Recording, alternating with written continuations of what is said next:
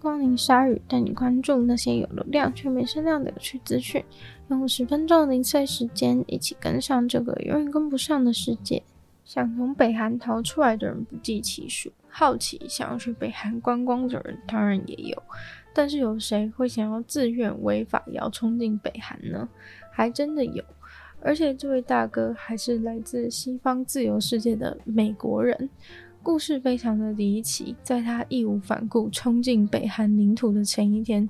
他还传简讯给他在美军的长官，报告说他人已经在南韩仁川机场准备登机回到美国了。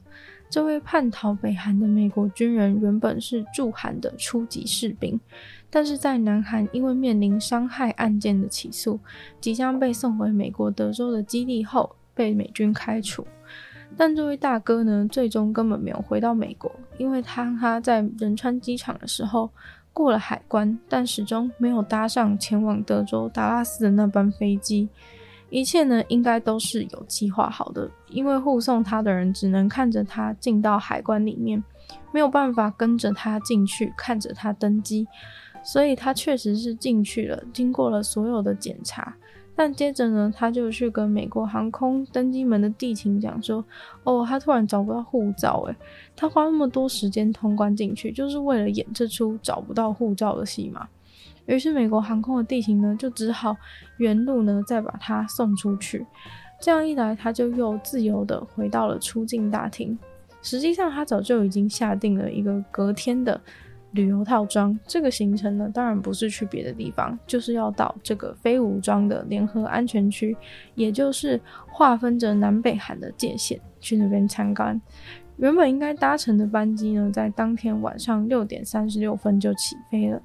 他回到出境大厅的时候是晚上的七点零二分，隔天他就顺利的去参加这个非武装区的参观行程，然后他就跑了，就跑了。真的就跑了，没错，有同团的目击证人看到他迅雷不及掩耳的冲过分界线，进到了北韩。为什么这么容易呢？是因为呢，这跟两百五十多公里长、四公里宽的其他重装防守区域不同，在他去参观的这个共同警戒区里面，南北韩界限是完全没有任何的物理障碍区隔的。当他冲进北韩的时候呢，大家看到他还想要直接进入北韩的建筑物，把门隔里面，结果人家的前门是锁着的，所以他又跑到建筑物的后面，大家就眼睁睁的看到他冲上一台箱型车，北韩的卫兵就开着车把他载走了。目击证人莎拉说，南韩军人发现的时候已经太晚了，大喊说去把他抓住，但是呢，他实在是跑太快。大家也都越来越靠近南北韩的分界线，但没有办法跨越，只能眼睁睁的看着他远走高飞。现场所有人都傻眼了。直到隔天呢，飞机降落在德州达拉斯，而这位叛逃大哥没有出现在德州的营区，美军才发现我们的小兵失踪了。回去联络了航空公司，南韩的海关才证实了他根本就没有搭上美国航空的这班飞机。美国政府现在非常认真的在找人，却还是没有什么进展。没有人知道他为什么要冲进北韩，是不是有什么阴谋？连他的妈妈听闻消息也是一头雾水，傻爆眼。儿子前几天呢，才跟妈妈说马上就要回美国了，现在人却消失在北韩境内。抖音的短影片不仅全世界人都爱看，抖音带起来的新歌、老歌更是不计其数。抖音将音乐和影片完美融合的方式，可以说是一种空前的大成功。那抖音当然接下来呢，就要拿这方面的成功来发展新的事业。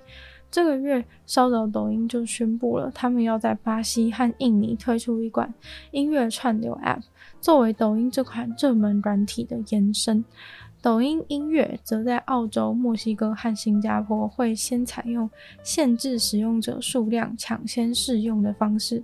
试水温，或者是想要进行某种饥饿行销。这些被选中参加抖音音乐试用计划的人，还可以免费三个月使用这个服务。假如抖音音乐最后成功的打入其他国家的市场，应该刚起步呢，就已经足以对本来市占率很高的对手，像是 Spotify 或是 Apple Music 造成很大的威胁。抖音发言人也表示，近几个月公司会在陆续发布更多跟抖音音乐有关的消息。抖音的短影片 App 之所以对音乐非常有影响力，就是因为它对于一首歌被发掘，还有歌手的推广非常有帮助。可能因为一个影片爆红以后，影片中使用的歌曲也就跟着爆红了。现在的音乐市场中，甚至音乐行销或是歌手本身都愿意花几千块美金聘请抖音的创作者，请他们用指定的歌曲来创作影片，借此宣传。由此呢，就可以知道抖音对于音乐行销有多可观的影响力了。抖音这种奇妙的效果，连唱片公司老板都说完全没有想过会有这种方式出现，更是认为呢，抖音的出现是长久以来对音乐界影响最重大的事件之一。假如抖音音乐正式上线，抖音影片和使用的音乐连接就会变得非常强烈，等于你在看影片的时候就能够直接点击那个音乐，然后跳转到抖音音乐开始收听你刚刚爱上的那首歌。抖音和抖音音乐两个 App 的账号呢，也可以直接的同步。当然，竞争对手 Spotify 在三月也开始加入了战局，把这个抖短影音动态这种东西呢，把加到他们的软体里面，试图增加这个热度。Spotify 的 CEO 也公开承认，抖音是一个他们的重大竞争者。其实，抖音铺路打入音乐圈并不令人惊讶，因为从二零二一年，他们就已经在澳洲申请了抖音音乐的这个商标。抖音母公司字节跳动也在印度、巴西和印尼，早在二零二零年就在测试一款音乐串流的 App，取名叫做 Resso。抖音音乐也预计会在未来把 Resso 整合起来。现在的 Resso 以后呢，就会变成抖音音乐了。无烟城市是一条很漫长的路，香港也正在往这个方向努力，但是香港政府的一个政策却让人有点匪夷所思，请香港人呢在路上，当看到有人在不该抽烟的地方抽烟的时候，就用不允许的眼神瞪着那些抽烟的人。香港政府说，这也是创造无烟城市的重要关键。现状是很多地方都已经宣布禁烟了，但还是很多人不顾法规，继续在不该抽烟的地方抽烟。一位教授就表示，如果在禁烟区抽烟的时候，每个路人都瞪他一眼，难道这个违法抽烟的人还敢继续在那边抽烟吗？毕竟警察不可能无所不在。让抽烟的人无处可躲，所以抽烟的人总是能找到一个地方是没有警察在里面抽烟的。那如果能够动用大众的力量，使出眼神的严厉斥责，团结力量大，你的一个眼神也许就能够改变这个抽烟的环境。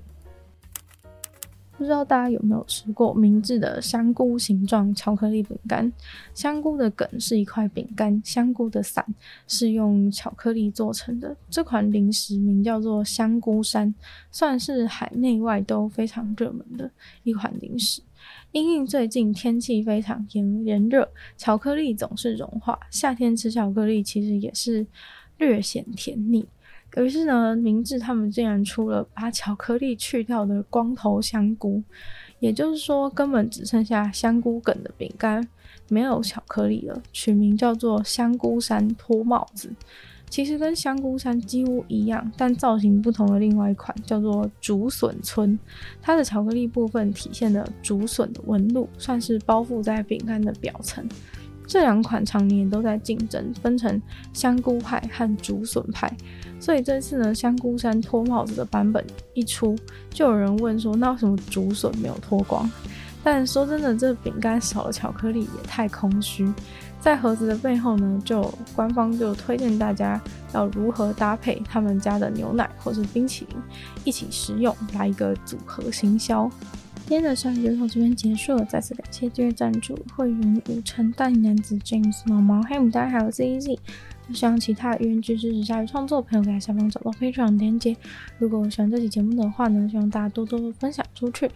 如果有时间的话呢，欢迎在 Apple Podcast 帮我留星星、写下评论，对节目的成长很有帮助。那如果喜欢我的话呢，也可以去收听我的另外两个 Podcast，其中一个是女友的纯粹背景批判，没有时间更长的主题性内容；另外一个是听说动物，当然就跟大家分享动物的知识。就希望小雨可以在每周二四跟大家相见。那么下次见喽，拜拜。